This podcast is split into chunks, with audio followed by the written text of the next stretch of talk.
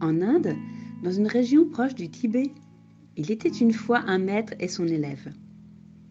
Quand le maître et l'élève eurent débattu des conditions pratiques d'usage, le maître commença son enseignement. Il dit à son élève Tu dois être fort, va chercher qui tu es. L'élève partit chercher la force, et un an plus tard, il revint voir son maître et lui dit Je suis fort.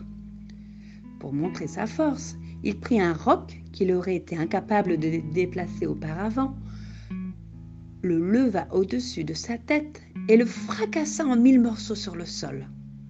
Très bien, lui dit le maître, tu es fort. Maintenant, tu dois être intelligent. Va chercher qui tu es. L'élève partit chercher l'intelligence, et trois ans plus tard, il revint vers son maître et lui dit ⁇ Je suis intelligent ⁇ le maître lui donna un texte très volumineux. Tu viens m'en parler dans trois heures.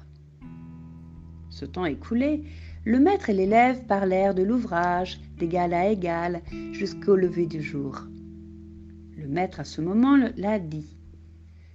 Tu dois être sensible. Va chercher qui tu es. L'élève partit et son absence dura dix ans. À son retour, il montra au maître toute sa sensibilité. Très bien, lui dit le maître. Tu es fort, intelligent, sensible. Tu dois aussi être vigoureux.